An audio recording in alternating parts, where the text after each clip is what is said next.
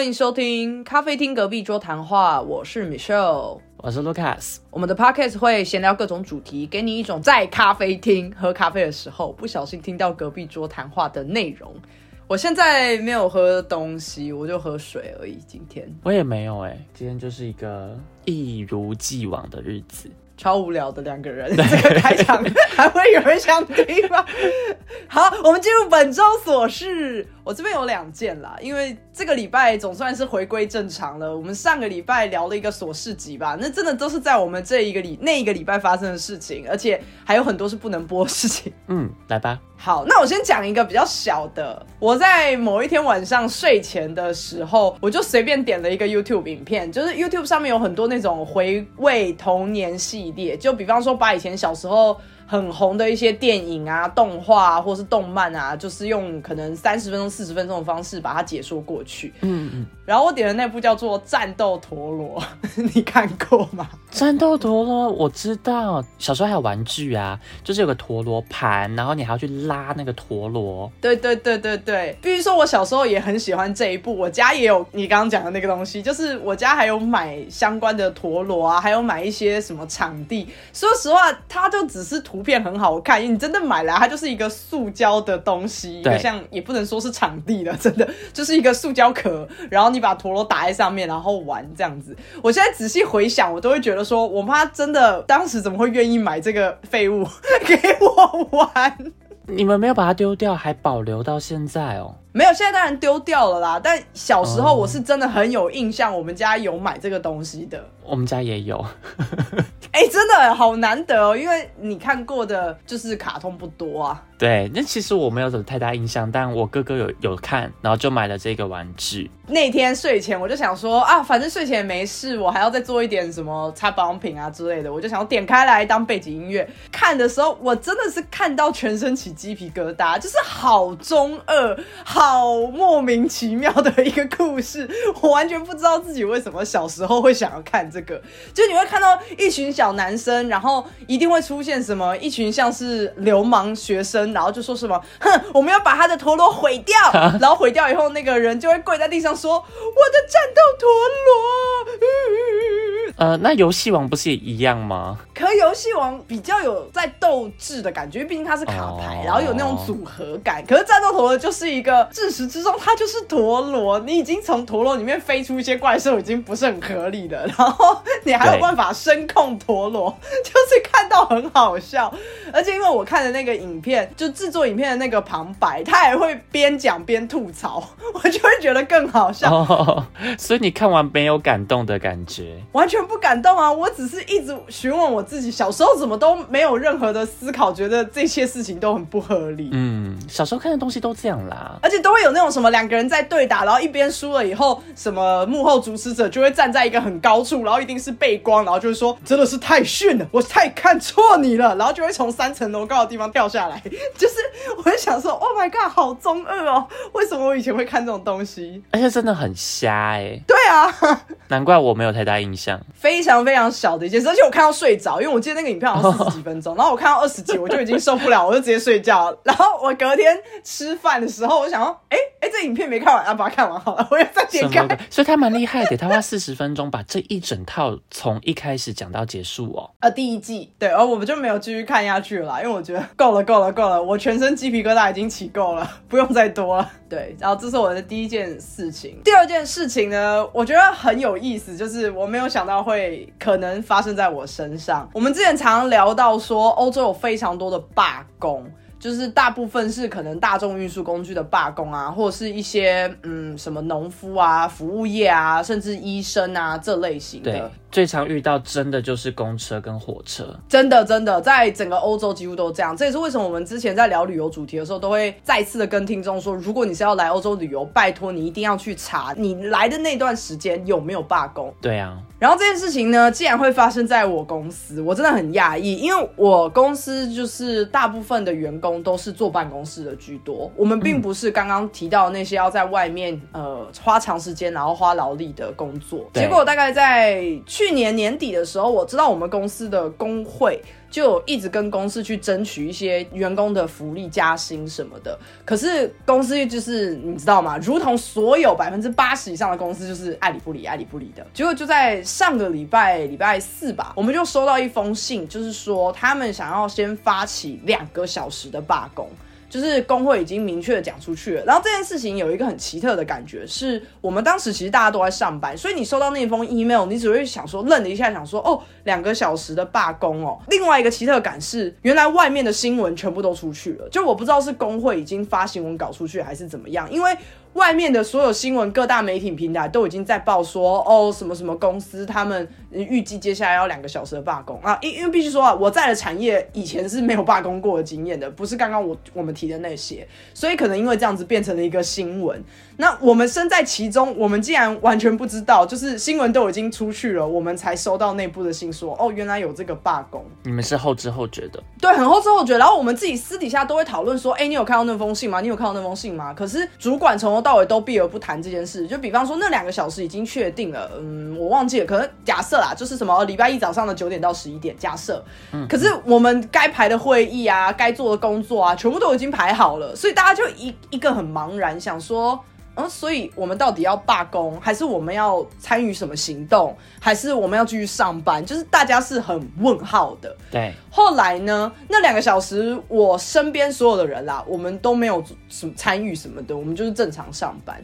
就就在隔几天之后呢，工会又再发了一封信说：“哎，我们的诉求公司并没有听到，公司沉默不语，所以我们想要再发起半天的罢工。”嗯，然后我就想说，OK，现在事情有一点慢慢的在往外扩张，然后我心里面就已经开始有那个拔河在，因为我们自己当不是罢工的人，我们看到其他产业罢工的时候，虽然我们会受影响，但某种程度上我们都会觉得说，只要你不是无理取闹的，我是支持你们去争取你们的权益的。像是之前在呃年初的时候。有一次长荣有类似一个罢工的事件，我不知道你有没有跟到。我知道，我知道。对对对，就是他们的在机场负责抬行李的那一群人，集体的在某一天请假这样子，所以那也不算是罢工，但就是一种抗议的行动。本人当时是完全第一线受到影响，是因为我刚好那天要坐飞机从日本飞回台湾，所以我的飞机大 delay 大概四个小时有。可是当然我回到台湾以后，我知道是这个行动，我也就摸摸鼻子就算了。但在等待的时候是觉得是到底在干嘛？对，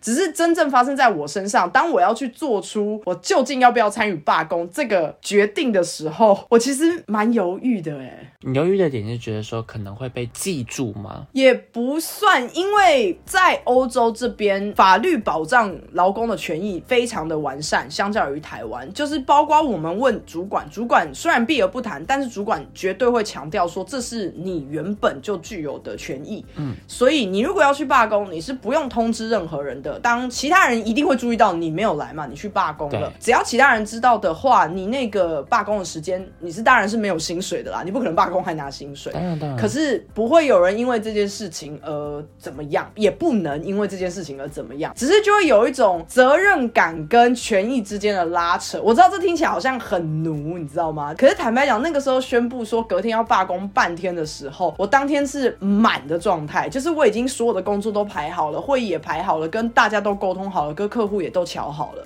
所以我当时就想说，我真的要罢工这半天，然后直接消失，所有的会议都不去开，然后客户也找不到我，这样真的好吗？嗯，我觉得要看大家哎，因为如果其他同事也会把这个会议取消，不是只有你的话，那就一起去罢工，好像也不是什么困扰，就只是延期而已啊。可是这就是尴尬的点啊，因为你去罢工，你是不用通知任何人的。嗯嗯嗯嗯。所以同事也未必会告诉你，哎，我要去罢工，你要不要一起？对，那就去啊，因为同事也也可能去，那我也不知道啊。我当时真的很犹豫，我还在我自己的 IG 发了一篇文，问大家说，如果是你，你会罢工吗？我的朋友们啦，有三分之二都写去。对啊，我记得你也是投去。对啊，我也投啊。所以你会去哦？会啊，因为我觉得说那个钱真的没有很多，就是假设以薪水来看的话，好了，你就是给我不要一天的薪水，但我可以去争取到更多。的薪资的话，那会议，因为我觉得你们那个会议应该是没有到必须要当下就解决掉这个问题，他不会说，就有些会议会有比较严重，但我觉得那会议应该还好，那我就觉得我就直接罢工啊。因为如果是别人问我，我也一定会跟他说去啊，有什么好不去的？你的会议最好是有那么重要，你不去开你会损失几百万吗？也不会啊，我一定也是这样的心态。可是发生在我自己身上的时候，我真的犹豫了耶，所以搞半天我自己也超级社畜哎。嗯，角度不同啦，因为就像你说的，就是发生在别人是别人身上跟发生在自己身上的时候，就会想法不一样。但我是觉得说，如果真的我遇到的话，我会去。可是也要看公司啊，看公司文化。如果像是在我这个产业的话，我不可能去。为什么？我就算下班，我都还要回信了耶。我还要面临到客人的压力，因为客人不是会说在我们的营业时间过来而已。不是啊，可是一样的意思啊。你就算都不去回那些信，公司也不会因此损失几百万啊。你就把它当，如果是罢工时间的话，不会啊。但是我会被 highlight，你们会被 highlight 吗？诶，这个就是你不知道每个人的想法啦。公事公办上面，你当然不能被贴标签。但是你说在主管的印象里面，他真的会对你有保有一样的印象吗？就不知道啊。主要是因为在我们这边，如果你事情没有做好的话，嗯，那主管或是别的部门的同事，他们就直接去找副总。嗯，公司里面第二大的人，总之一之下就是副总。嗯，他就去讲说谁谁谁没有做好他的工作。嗯，那我们根本就不会有得到辩解的机会，就会直接被贴标签啊。啊，我们这边也是啊。如果我的东西没交出来的话，我的同事也可以直接去跟我的主管或者更上面的人告状啊。就是哪里都会发生这件事情啊。所以我当时真的会觉得说，我到底要保持着我自己的心，觉得说我要争取的是更好的福利，我觉得不能让公司有机可乘，所以我应该去，还是我不想要找麻烦？这听起来真的很俗辣，但真的在自己身上发生的时候，好难做决定。嗯，所以后来你就没有去？呃，后来不用去思考这个问题，是因为工会在发布隔天要罢工半天的这个消息之后。大概隔了一两个小时，公司就火速的通过了工会之前的某一个提案。这样，那当然公司不是百分之百的接受，公司是把提案重新拿出来修改里面的部分以后，跟工会说这是我们可以接受的提案，我们不会再更改了，所以你们一定要接受，不然我们没什么好谈的。所以其实公司的态度，他好像一副要示弱，但是其实又有一点拽的跟你说不要闹了啦的这种感觉。哦。公司是依据他们提出来的东西里面做点修改，比方说，呃，调薪幅度五趴，然后公司把它调成三趴，类似像是这样子的小幅度修改这样。那当然，整个工会提出来的诉求不是只有调薪这个，是各种员工福利上面就是涂涂改改这样。所以公司就是也很强硬的说，这就是我们唯一可以接受的 proposal。如果你不接受的话，那就免谈。那工会当然也知道说，OK 好。这是最后一条线了，然后工会就宣布说，那隔天的罢工取消。哦，难怪就是问题就解决掉了。对，所以我最后当然没有去参加，然后我身边的人就是有看到新的那个提案，只是。当下我觉得是一个很神奇的体验啊！我不知道我人生还会不会再碰到第二次需要做这个决定，因为如果我很清楚的知道我身边的人都会去参加的话，那我当然义不容辞啊，就跟着一起去，这有什么？可是就是在办公室的工作，你没有办法去确保大家会不会去，因为大家是在家工作的办公室工作，所以你没有办法确保，你知道吗？也就是说，如果你是要去的话，你隔天是直接 Teams 的开会，你就是不你就 no show 了这样子。但听起来以你们那样的工作环境的话，好像因为。你说，如果同事也会容易去找很高层，那就很难了。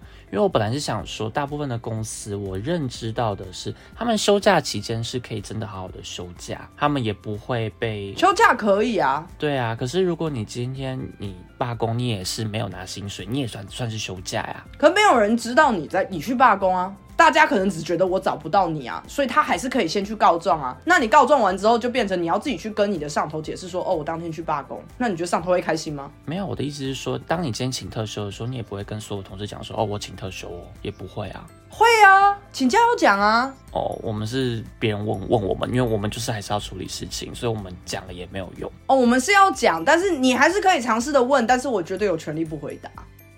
因为我们这边是明确的讲说，你就算休假，你还是要上线参加会议，你就是都要把事情处理完。那是哪门子的休假？那这个台湾这个状况就不行啊。对啊，所以我才会说，在我们这边的话，我们根本就是没办法做到这件事情。而且我要说，罢工的那几个小时跟休假是两件事。休假是有薪的，是你本来每一年固定的天数，可是罢工是突然性的，然后没有任何薪水，所以是对于其他人的视角，你就是突然消失。哦，对，就是矿值。对对对对对，所以这是一个经验分享。然后讲到底，我们其实什么事也没发生，只是很稀奇的一个体验啦。嗯嗯嗯嗯，我们就进入本周要讲的事情，叫做人生中难忘的时刻 Part two。没错，其实我们之前有聊过，然后当时我们意外的打开话匣子，所以我们才各聊了。我聊了一件事，Lucas 聊了一件事。我们今天要聊的事情是比较针对于我们学生时期的事情比较多，主要就是放榜这件事情。放榜应该是所有人都很难忘吧，不管是哪一个阶段。对啊，肯定是啊。你那个时候机测放榜的状况，你还记得吗？我记得啊，机测就是国中升高中哦。解释一下，我怕年轻的朋友已经不知道这是什么东西了，因为制度一直在改。我们我口中的机测就是你国中毕业去考高中的入学考试的那个大家一起考的那个考试，当年我们叫机测。对，然后这机测会分成一级跟二级。对，有两次的机会，然后五科的话满分，我们那一年是八十分，然后作文的话是十二分这样子，所以满分是四百一十二分。OK，你可以就回去查，就大概知道我们到底是几岁喽。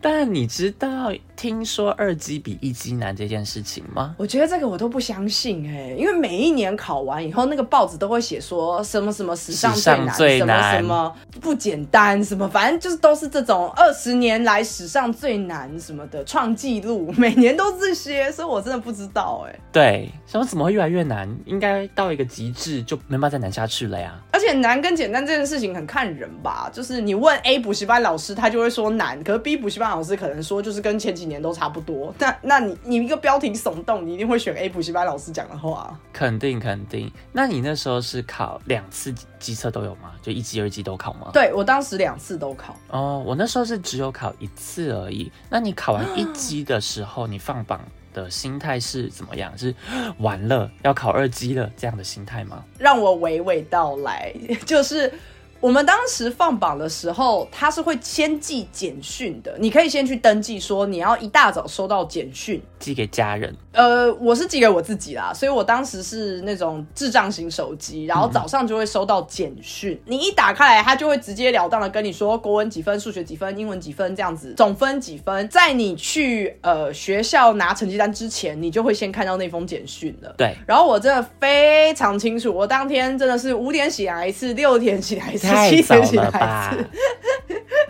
因为我不知道他所谓的早上到底是几点啊。然后我记得是八点多，最后寄出来。有那么早、啊？有有有有有有八点，好像我甚至记得好像是八点二十二还是多少，因为真的太记忆犹新了。嗯，我就把它打开来，然后我就看到我的分数，然后那个分数有一点，就是我自己的模拟考分数有考过更高分，它有点介于我所有模拟考的平均值这样。嗯嗯嗯，所以我当下有一点失落感，因为多少还是会觉得希望考出创新高的那种分数，肯定。所以看到一个平均值的一个分数的时候，我是有一点失落的。那是我第一次机测开简讯的时候的第一个反应，这样。那后来你就决定说要考二级，没有没有没有那么快，我还记得我当时是开完以后，我就打开门也不用睡了嘛，对 就是打开门走出去，然后我妈就在外面，你知道妈妈第一句话就是，所以你考几分？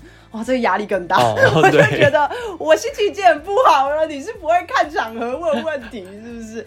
然后我讲完以后，我妈第二句话就是，所以可以上哪？这个更不知道、啊。你真的很不会问问题。可是其实大概可以去看前几年的分数落点之类的 PR 值对对对对对，呃，PR 值再解释一下，就是你的百分比啦。对，你是百分之几的学生？如果你是 PR 九九，就是代表你是赢过全年级考生的九十九个、九十九趴的人，所以你是就是前百分之一的这个意思啦。因为我不知道我们的听众有没有非台湾的听众，所以我想要 PR 是什么东西，我甚至不知道现在还有没有这个东西。哎、对耶，我们有国际听众，他们不见得是住在台湾。所以当时我忘记我的 PR 值了，但我记得我的总分是多少啦。所以当时看到那个分数，我只觉得嗯不是很妙，因为多少还是会有一些，比方说希望可以念到哪一个学校啊，前几志愿这一种。嗯可是我当下并没有那么强烈的说我要考第二次，，OK。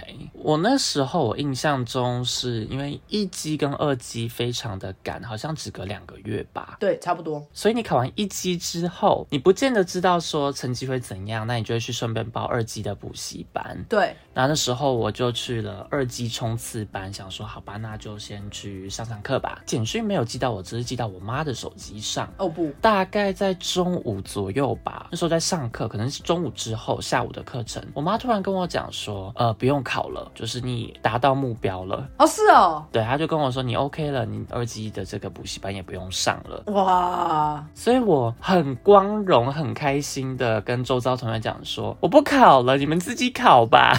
老子先走对了。，就是这种概念。然后跟老师讲说我不考了，然后补习班老师就说你不考了吗？你可以上到更好的学校，你为什么不去？嗯我就说嗯，我不用了，因为其实我真的觉得我也没办法啦，因为我的作文本来就不是很好，那时候拿四级分，前面更好的学校都是要要求五级分以上的。对，那我刚好只能去那一间可以接受四级分学校，所以你一开始就已经瞄准说，我只要有那间就好，是这样的心态吗差不多啦。因为我哥也是读那间学校，那间高中，？OK OK，我哥就觉得很不公平，他想说为什么他当时考到这一间高中的时候，我妈是很责怪他的，就是说考这么烂。嗯哼，但是我考到这间高中的时候，我妈是觉得说哦很棒了，很 OK 了。抱歉，妈妈对于长子总是抱着非常大的期待的。对，然后我妈就会讲说没办法，因为弟弟就是比较不会读书啊。然后我就想说哦太好了，你竟然不是生气？对，因为他这样子想，我对我来讲就是比较轻松。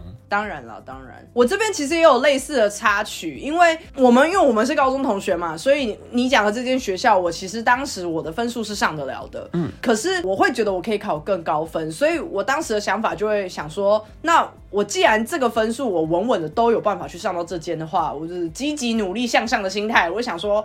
好吧，那我是不是可以再努力一下？然后反正我最最低最低也已经达到了这个学校的门槛，然后这个学校我也觉得很 OK，、所以就想说，那要不要再给自己第二次的机会，看能不能再往上冲一点？可是当时我妈没有，她没有特别讲什么，她没有跟我说你一定要去考第二次，或是你不要去考第二次。在我的印象里面，她没讲这个啦。可是她可能心里面是觉得说，嗯，你就是该考，因为我哥的成绩很好，所以我妈当时一定看到那个成绩，她是不满意的。对，可以理解。所以你就这样开始放放假了，对吧？对，而且我刚刚在想说，机测的时候是不能申请很多个学校，好像只有六个，还是可以排很多个我忘了耶，忘记可以几个了。哦。因为我也忘记，我想说，反正我就是大概抓那一间学校，哎、好像是只能丢一个吧？好像是对不对？所以你如果今天丢太，假设你丢的太高，高你就是上不了，你就要考二级啊。对对对对对，或者是你不用考，你就等分发，就是你等大家第二次都考完以后填那个志愿表，啊，志愿表可以填一百个，然后你去交了以后，他就会照志愿表这样跑跑跑跑跑跑跑，看你是第几个符合分数，然后就进去。你也可以选择不考第二次，然后就等到最后啊。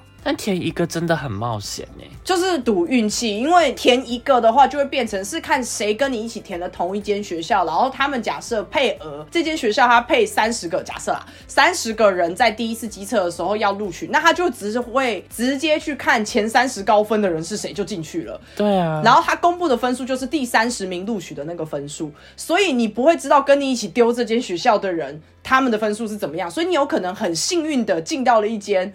可能刚好跟你丢的分数都差不多，或甚至是丢的都比你低的。嗯嗯然后其实那间学校应该可以更高分，但是你就是刚好幸运的就这样进去了，但也有可能完全相反。对，在台湾国中考高中，我们那一年的制度是这样。嗯然后卢卡斯就非常拽的，直接包包收了，拿起来说：“你们加油，老子有学校了。而且我真的印象深刻，补习班老师是一个长头发的”，然后呢？就这样啊，没有，我想说，你记得那个老师是长头发，我以为他跟你讲了些什么。没有，就是人生中难忘时刻，难忘到我记得他是长头发，然后哦，记得他的长相。对。我想说，你们讲话讲 就是我记得 然后然后嘞，这个时刻太难忘了，所以我整个场面我都记得。好，那接下来就是我一个人唱一个独角戏哦，因为我考了第二次嘛，哦，对对对，然后我就冲刺了两个月，每天都是去补习班，早上念到晚上，然后上一些同整的那种课程。嗯，两个月之后，来大傻眼的事情来了哦，一模一样。某一个早晨，我会收到那一封简讯，我简讯打开来的那一刻，我跟你讲，我总分完全没变，哇一分不多，一分不少。我以为我开错简讯，你知道吗？我傻眼，也太刚好了吧？我真的傻爆眼。我现在可以公布我当年机测分数你怎么还记得啊？完全忘记耶。我完全记得当时的录取分数，前后的录取分数。因为最傻眼的地方来了，就是我原本以为我可以上的那间学校，我如果第一次用申请的方式，我可以上，但是因为我第二次是等大家一起分发的时候呢，我上不了了，所以我直接往后调了一个志愿。哇，还好只有调一个而已啦，一个没有差很多。那个感觉很差，你知道吗？我浪费了两个月，我浪费了一堆钱，我这两个月过得像地狱般的生活。然后你打开简讯的那一刻，你发现还往后一个，我操嘞！我真的骂脏话，你知道吗？对啊，我操嘞！我的分数完全没有变，真是浪费时间呢。各科分数有变啦，就是高高低低这样子。可是我是想说，我过去这两个月在干什么？对啊，我到底是为谁啊？这两个月没办法看动画，没办法去耍废，就是一直读书。但是我想问你，你那时候真的有很认真读书吗？我那时候有很认真读书，可是我现在仔细想想，我会觉得我当时的读书方法完全是错的。我只是想要死记硬记的把东西塞进脑袋里面，可是实际上我并没有去解决为什么我第一次没有考到我理想中分数的问题。我在回想我之前的读书状况，不管是国中还是高中，我觉得我没有到很认真，然后我跟你一样。读书方法是错误的，那我就坐在书桌那边，觉得说反正我坐坐在那边来啊，我就是可以考好啊。对对对对对对对。但没有读进去，或者说我觉得反正不会的东西我也不用去理解啊，我可以错个几题也都无所谓啊，我就抱着这样的想法。对，所以这就不算认真读书。我我不愿意去否定我那两个月已经这么辛苦了，最后还没有拿办法拿到任何进步，真的可怜你。Michelle，你很棒了，国中的 Michelle，你很棒了。OK，可是我对于说男生跟女生的 PR 会有不一样的结果，很不满意。哦，这是真的。有一些学校它是男女合校，可是不知道为什么他男生录取分数会比女生录取分数高。几乎都是这样，几乎每一间都是男生的分数要比较高。假设，嗯，某间学校你要在前百分之九十五好了，女生可能就百分之九十二。对，我就觉得哈不公平啊！我也不知道为什么，哎，是因为人数分配的问题吗？我以为是因为女生比较笨哎，屁啦！教育部的逻辑是这样吧？我以为是男生跟女生这间学校，它的就是固定，比方说四百五十个人跟四百人，因为什么是这样分配？是因为整体社会的男女比例，所以他必须要这样子做分配。然后也因为这样子，所以可能有一方的竞争力会比较高。我以为，我不知道，我没有查过，我也没有问过学校。好，还蛮好奇，到底真真正的原因是什么呢？我当时还有一个小插曲，就是因为我第二次分数公布的时候，一模一样的事情又发生了。历史总是这么的惊人的相似，我就打开我房间的门，我走了出来。然后我妈就是一模一样的问句问我说几分，然后我又讲了，她说那可以上哪？然后我又再我又说我不知道，然后就是填志愿嘛，你填可以填一百个志愿，你就我还是从第一个志愿开始填啦。我不知道大家的想法，明知道自己不会上，所以你填北一女？对啊，我我我爽啊！我就心里面想说，会不会电脑跑到我这一张的时候坏掉？你也是很勇敢呢。怎么样？反正那张纸又不会有人看到，我真的照着填哎，我就写北一女中、师大附中、松山高中，我真的是这样一一个一个这样填下来哦。哇，我没有填那些东西。我当时真的是一个一个填下来，然后真的心里面有大概百分之零点零零零零零一的几率想说，他 搞不好考跑到我那张的时候跑坏掉，然后我就上了一个很高的分数。你很天真，真的只能说天真。我当时只能做梦啦，我不然还能怎么样？我都考两次一样的分数，我除了做梦以外还能做什么？那后来嘞，就是高中的时候呢？呃，中间一个小小的事情叫做我高中后来转学了，这应该很少见吧？对，就转到跟我同个学校，转到了一个我如果不要浪费两个月的时间，我就可以去念的一所本来就可以念的学校哦。转学的事情我可以小聊一下，因为这高中有转学经验的人应该比较少。当时转学考是，我们只考国英数三科，然后是必须先去报名你要考转学考。我当时也完全忘记我哪来的念头，觉得我可以考转学考。嗯，那转学考的制度是只有一间学校，而且你要先填志愿。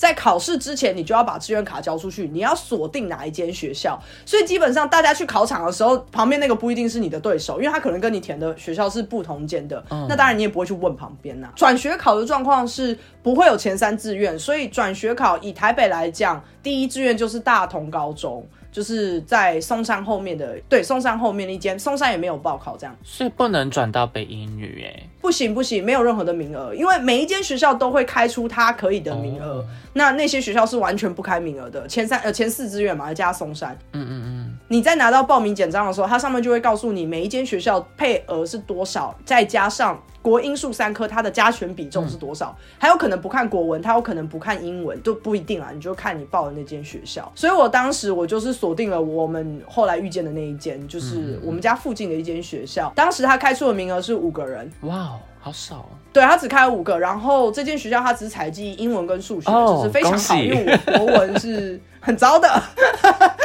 所以我就先锁定了这一间，不然其实我当时在射程范围之内，其实还有另外一间学校，我纯粹只是想要转回家里附近的，这样我上课比较方便，所以我就转学考转回了我们后来相遇，就是一起上课的这一间这样子。但这件事情在我人生难忘时刻里面，并没有那么特别的突出，我不知道为什么，可能是我当时就游刃有余的觉得我一定会上，我本来就属于这里啊，是啦 为什么当时对啊？搞不好你属于更厉害的地方，更好的学校。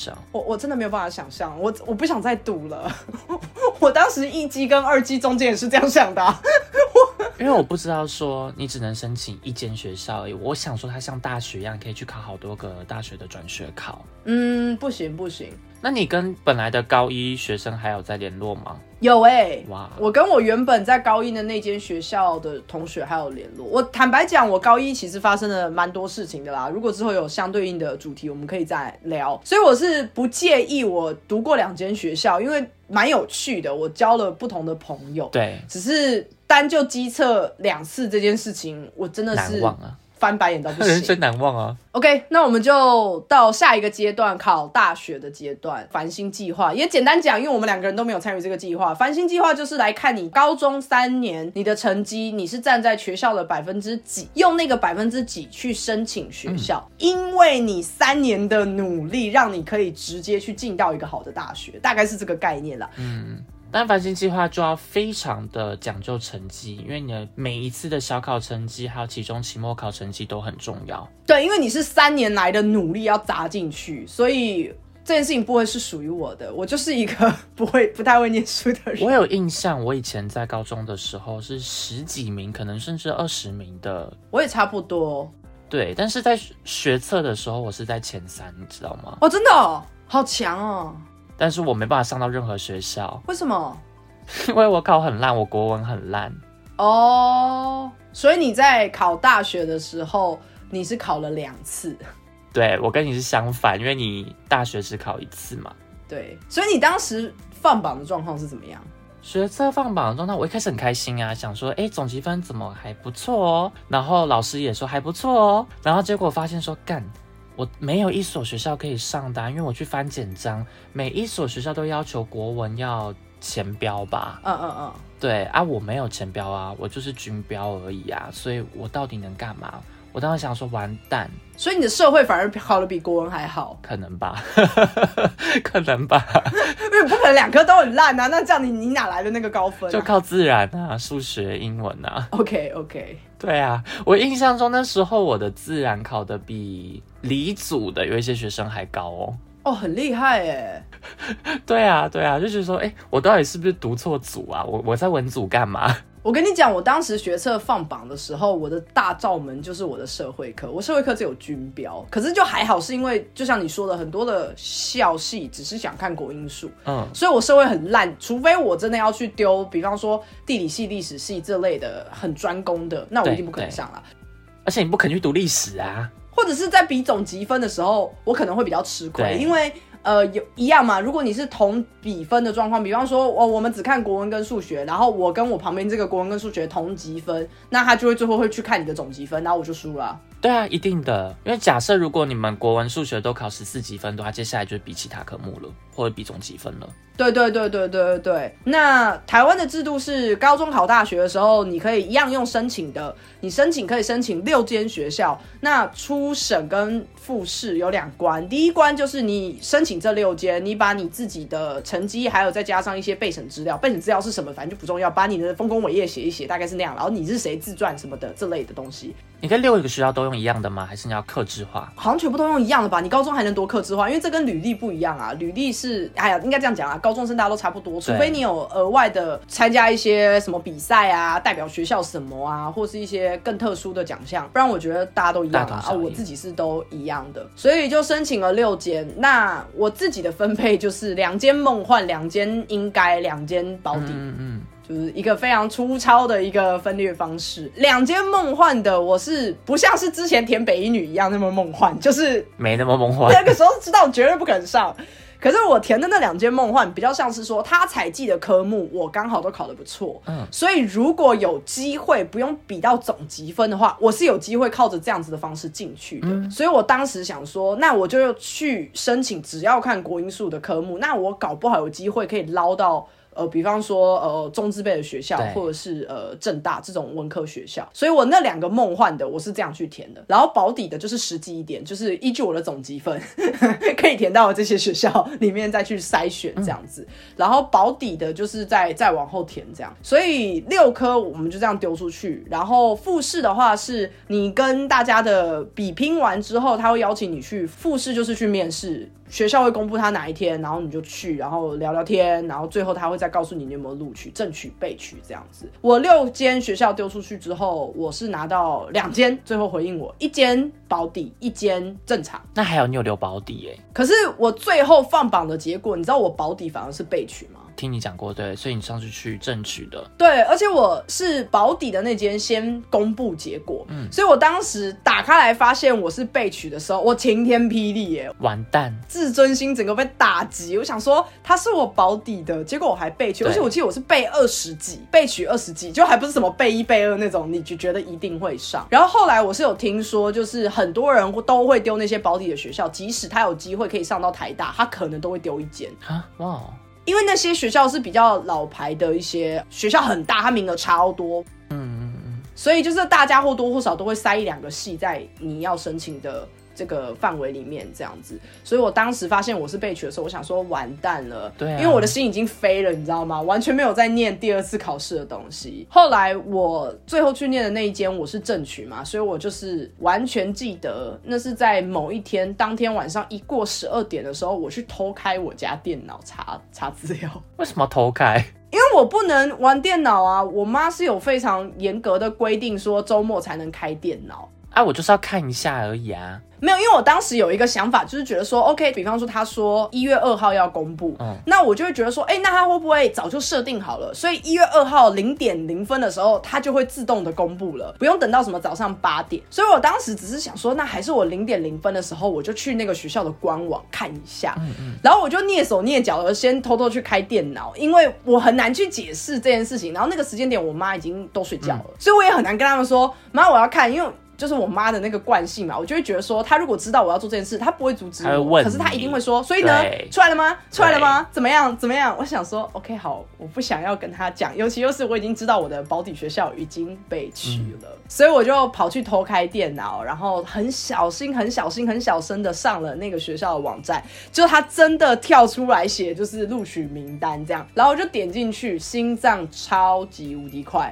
然后下去看，然后发现我是正取七吧。那你有马上叫你妈起床吗？我就冲去我爸妈的房间，直接打开门，然后他们两个人已经在睡觉。我就说我上了，还好他们有穿衣服哎。不是，不是那个当下，我不管那么多，我管你们的嘞！您居然这个时候正在进行式，你们也给我跨过来！真的是好可怕啊，但好险。对，那你就叫他们起床，跟他说你正取了。对，我就说我上了这样，然后我爸妈就是也是瞬间跳起来，然后我还记得我爸很激动说真的假的，真的假的，然后他们就冲到，就是因为我电脑还是开着的，就冲到电脑这边，然后看这样子。但怎么知道不是你？因为你的名字其实算常见。那要怎么知道？后面有准考证号码哦啊！我没有申请过，我怎么知道？你就算是去医院也会有病历号码好吗？不然你以为每个同名的都是怎么样？是啦，三号小姐，然后五个人进来，是是啦。但没有，因为现在医院的候诊室上面只会放名字，他不会写你的病历号码了。你要进去诊间才知道。是啦，但我的意思是说，还是有办法知道是你嘛？嗯。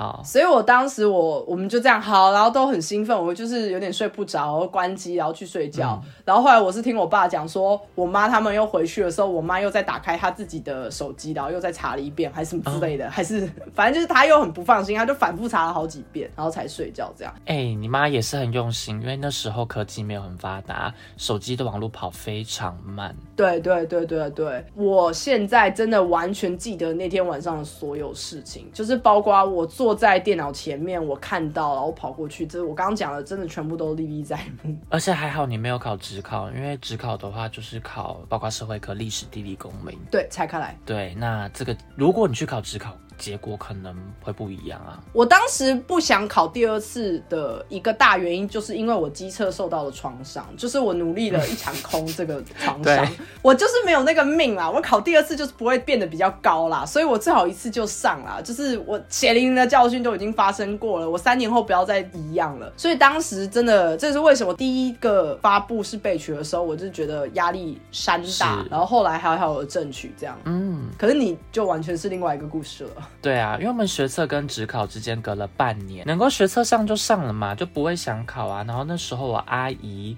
听到我考完之后，他跟我讲说：“那你去读啊，你去读什么学校啊？”我就说：“不行，我没办法接受。明明是考的还不错，但是我现在只能选到非常非常后面的学校，甚至是可能都不会上了的学校。”嗯，那我就觉得不公平，我要再考一次职考。那职考的话就是考国英数嘛，然后历史、地理、公民这些，对我来。来讲也没有到这么的吃香，因为国文跟社会科占的比重太多了。可是至少他不是会去看说，哦，你国文必须要到军标以上或前标以上了，他是看你的总分数。哦，那时候也蛮有印象的是。我对于选择科系这件事情有点障碍，我不知道说我到底要选择什么。因为其实，在考学测之前，我本来是想说，那我也是冲国文、英文、数学这三科，嗯，所以我自然是没有读的，我自然就是上课听，然后本来就还有一些记忆这样子。对，只考考出来之后想说好，哎，没有学，我那时候本来想说国文、英文、数学这三科，所以我就去读正大。我跟他说想法跟你一样，想说因为正大就是很多科系都只采集这三科，没错。然后什么土耳其文啊，或阿拉伯文啊，如果真想读语言的话，就进去读嘛。好，那后来呢，我考完职考之后，我稍微算了一下我的落点，我又面临到这个困难。我想说，我到底要读什么科系？因为我不是很确定。我想说，我没有办法去读历史类的东西。对于经济类的东西，我好像又没有太大兴趣，所以我去读跟语言相关的好了。可是我想说，那我还要再花三四年去读个英文吗？好像也不是我想要的东西，所以我才选择了外文。你那时候有面临到这样的困扰吗？我当时纯粹只是觉得，只要是商学院的系，我都会愿意填。嗯嗯嗯，就是我的范围是比较大一点的，目标很明确，是我要读商学院。那当然，现在我仔细回想，我就觉得我我完全读错科系了。但这也是之后再讲。但是我觉得也没有到错吧？这个这个要讲会讲很久。反正我当时的目标是很明确，知道说 OK，我要申请商学院的科系。所以商学院科系真的很多，但是我就照着填，然后再加上参考跟你一样，参考他可能只采集国因素的。对，所以。筛选下来能填的也没有真的到那么多，因为商学院有个好处就是很多都是采取国因素，没错。但因为我刚刚有提到说我没有想读商，所以我就没什么东西可以选择了。我就想说，好吧，那我就只考职考吧。可你那时候职考放榜的时候有松一口气吗？有啦，而且其实我还是高于我当时填的科系，应该有三四十分哦。啊，所以你你的分数的长相。会变得很畸形，因为你上的戏就会变成你的分数很高，可是你真正想要的第一志愿或前几志愿，反而是因为可能某一科的状况你没有办法进去。嗯，或者说我也不确定是不是我要的东西，因为我前面有排呃台北大学，我排的社会学系吧，然后还有公共行政，可是也幸好我没有上那些科系啦，因为如果今天进去读的话，我可能也没有兴趣。考完职考之后，我就是稍微研究了一下，然后去看一下坊间一些书籍。呀，想说好吧，去读语言吧。就想说好，那我很确定，我如果报东吴德文，我是一定可以上的，因为我就高个三四十分，怎么可能不会上呢？所以我用抱持这样的心下去填。嗯哼，对。然后上的时候，就是说哦，太好了，真的松一口气了。那你是不是还有另外一次的放榜可以聊？对，因为我考完东吴大东吴的德文之后，我还有申请到德国的一些大学们。那时候我本来申请的第一间是明斯特大学，就是我本来在德国的那第一个城市。可是我在那边申请的科系是德文系跟英文系。嗯，我是觉得是 OK，但是想说，嗯，有没有更好的？所以我也申请了其他大学，申请了另外一间叫做弗莱堡大学。那后来呢？弗莱堡大学的入学许可比较晚出来，晚了大概两三个礼拜吧。我想说，OK，那我又多了一个选择。嗯，又两三个礼拜之后，我就收到慕尼黑大学的入学许可。哎、你真的很厉害哎！所以总共加起来，你是收到了三间大学的邀请。因为我投四间大学，然后其中一间大学是我的文件不齐全哈，然后他们也没有跟我讲，所以 好瞎，要不然我其实应该也会可以收到另外一间的汉堡啦，汉堡大学的入学许可应该是可以进得去。所以你当时的第一志愿就是慕尼黑大学吗？对对，我当时是申请慕尼黑大学，而且是大众传播科系，然后还有加上社会学，而且其实这几间学校中，慕尼黑大学是最难进的，因为德国的学校有 NC，NC 的话叫做 Numerus Casus，就是指有限制数量的意思。嗯，因为很多学系是，假设像社会学系啊，单纯社会学系的话，它是不会限制学生数量的，你可以七百个人、八百、两千个学生都可以，你只要那个教室塞得下就可以。嗯嗯嗯。可是大众传播都要限制，一个年级的话或一届进去的人三百个左右，哦，它就像是医生医学系一样概念。那你还记得你当时是在什么样的状况之下收到慕尼黑大学跟你说我们要你？我记得是用信件方式通知的，所以它并不是、哦，好古老。对，因为德国都是这样啊，它并不是你第一瞬间就可以知道说哦，我收到简讯了，或是我收到 email 了，而是传统的信件。可是这个就会有开奖的那一种期待感，就是手都在抖抖抖抖抖抖抖抖抖，然后再把撕信封撕掉，这样。对我印象中是这样子，而且因为那时候我人嗯也不太确定说我的护照是不是要赶快再办一个德国的加签。哦我想说有点紧张，我说有在有在台湾，然后用台在台湾的时候，我先取得了明斯特大学的入学许可，拿这一个东西申请出国，因为那时候还没有当兵，我如果没有入学许可的话，我是没办法出台湾的。然后我是出去了，回到了明斯特那个城市之后，才又收到了弗莱堡跟慕尼黑的。可是当时应该也因为你刚刚讲的这些事情，也没有办法完全的开心庆祝吧？没办法，而且其实这个毕竟又不是同时间发生的。印象中好好像有几个朋友帮我庆祝啦，可他们觉得我很烦。什么意思？他们问我说：“你到底要留在哪里？” 因为本来我是要留在 Münster 的呀。嗯，然后后来我跟他们讲说我要去弗莱堡了，他们就帮我办了一个送别会。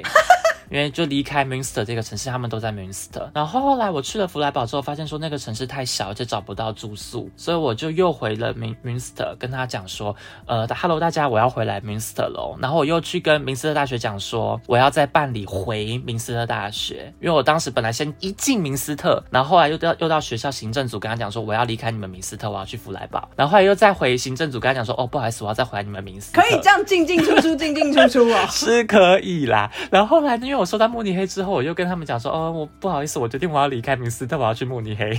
所以我朋友讲说，你到底决定好，你确定要去慕尼黑了吗？你会不会就是又要回来？哎、我如果是明斯特大学的教务处，我可能会恨你。就是很烦，他帮我办了四次手续，哎，对啊，很烦哎、无端增加他们的工作。对啊，对啊，所以他们觉得说，到底现在是决定好了吗？确定了吗？对啊，算也是蛮难忘的啦。我这边还有一个，也是针对算是放榜吧，因为我是后来来了欧洲读了我的硕士班，这样当时是一个比较特别的状况，是大部分的人出国读书可能都是用申请的方式，然后或者是考大学的话也是一样嘛，你要先缴一些资料什么。对，但我当时的状况比较像是说，呃，欧洲这边有学校去台湾招生，然后他举办了一个比较小型的商业竞赛。当时他的竞赛的是他有两个名额，就第一名跟第二名，然后他可以给一些奖学金。那我当时去参加的时候，我已经大学毕业了，他是有一些规定的，就比方说你是大四生，或是你毕业好像三年之内你都可以去参加，就他有一个岁数上面的限定。嗯，然后我去参加的时候，因为我大学第四年的时候，我有去了一趟日本读书嘛，我之前讲过。对那我在日本的时候，我就觉得我自己增广见闻，我接触到的人都不是台湾可以接触到的。我觉得我非常的有自信，我一定可以拿到就是前两名的席次这样。对所以我当时是信心爆棚的方式去的，然后又加上整个竞赛制当然是全英文的。是是我因为日本上课的时候也是用英文在上课，很多时候啊，英文是很差嘛，所以就变成说我就更上一层楼的自信，觉得说拜托你们这些在台湾读书的家伙们都在用中文，老娘英文比你们溜啦！我当时的心态真的是这样。嗯，肯定后来整个竞赛结束之后，那个老师要公布的时候，我真的是是信心在握，我就觉得说哈，第一名，我的囊中之物。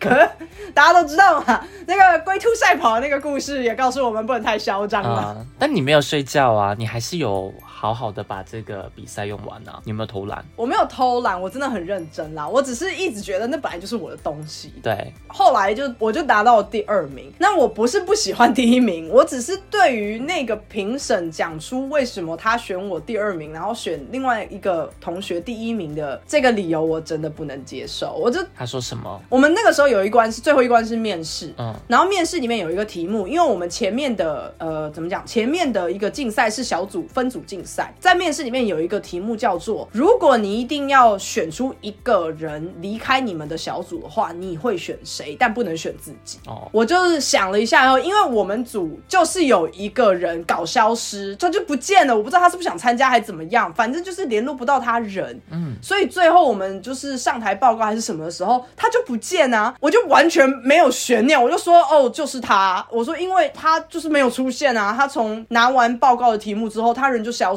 了，我们也遇我们也找不到这个人，他也没有办法对我们的团队做任何的贡献，包括我们在上台报告的时候，他也没有出现，合理啊。所以，呃，如果要选的话，我会选择把这个人踢掉。我们小组根本没有悬念，大家都选同一个人啊，就想说就他。是是，结果后来评审说什么？那个拿到第一名的评审说，因为这个人他在回答这一题的时候，他说他没有办法放弃任何一个伙伴，他一定要跟所有人一起走到最后。所以我我觉得这精神难能可贵，我给他第一名。哦，我快气到不行。他说要踢掉一个人的耶。没错，你他妈破坏游戏规则哎！而且不好意思哦，我组就是有一个人消失，请问我还要说我要带着所有人一起向前走，我是多假多做作，我才讲得出这种话。很不公平我。当下我真的是气到一个，我想说我要不要直接站起来跟你对呛？可是我就觉得说算了算了风度一个第二，名，对啊，算了算了，而且他当时选我第二名，他就说，因为他是先公布第二名，再公布第一名嘛，所以他当时公布第二名是我的时候，他就说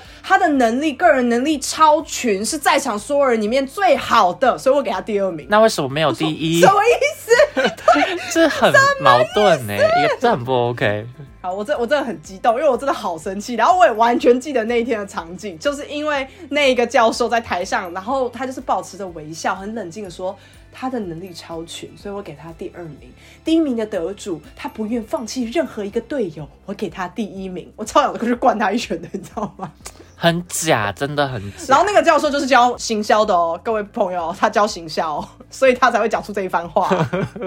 好吧，好啦，其实讲到底，我还是拿到了一个第二嘛。相较于其他人来讲，我只是愤愤不平啦。但观众朋友应该可以理解为什么我会这么生气吧？可以，我觉得很能理解。如果是你，你不会生气吗？会啊，因为如果今天这件事情是你们两个人对调角色好了，我相信他应该也会觉得说，就是要放弃掉没有要来的那一个人，因为他真的是没有贡献。但如果你今天是他，你没办法抉择，所以你也会讲，你可能也会讲说，哦，我没办法选。因为我真的觉得讲出什么我没有办法选这种，我真的觉得你在破坏游戏规则啊！因为游戏规则就是告诉你你要放弃掉一个人。对啊，对啊，好，今天本来还要再聊毕业典礼啦，但是没有办法聊了。我们应该不会有 Part Three 了吧？会有会有吗？会有 Part Three 吗？我觉得毕业典礼可能我们再思考一下，好不好？因为毕业典礼可能没有那么多故事可以讲。那这一次的放榜刚好讲比较多，是因为我们自己经历的事情比较多，然后还要再讲一些游戏规则，然后引引一些跟我们不同年代的人，跟不同地区的人。那我当然知道有其他的教育制度可能更困难，比方说只有一次考试啊，或者是你的面试的变数更多，甚至还有一些什么团体面试之类的，可能会发生各式各样的事情。那也欢迎跟我们分享，好不好？之后再来考虑要不要聊毕业典礼。但这集就先这样啦，我们下礼拜见，拜拜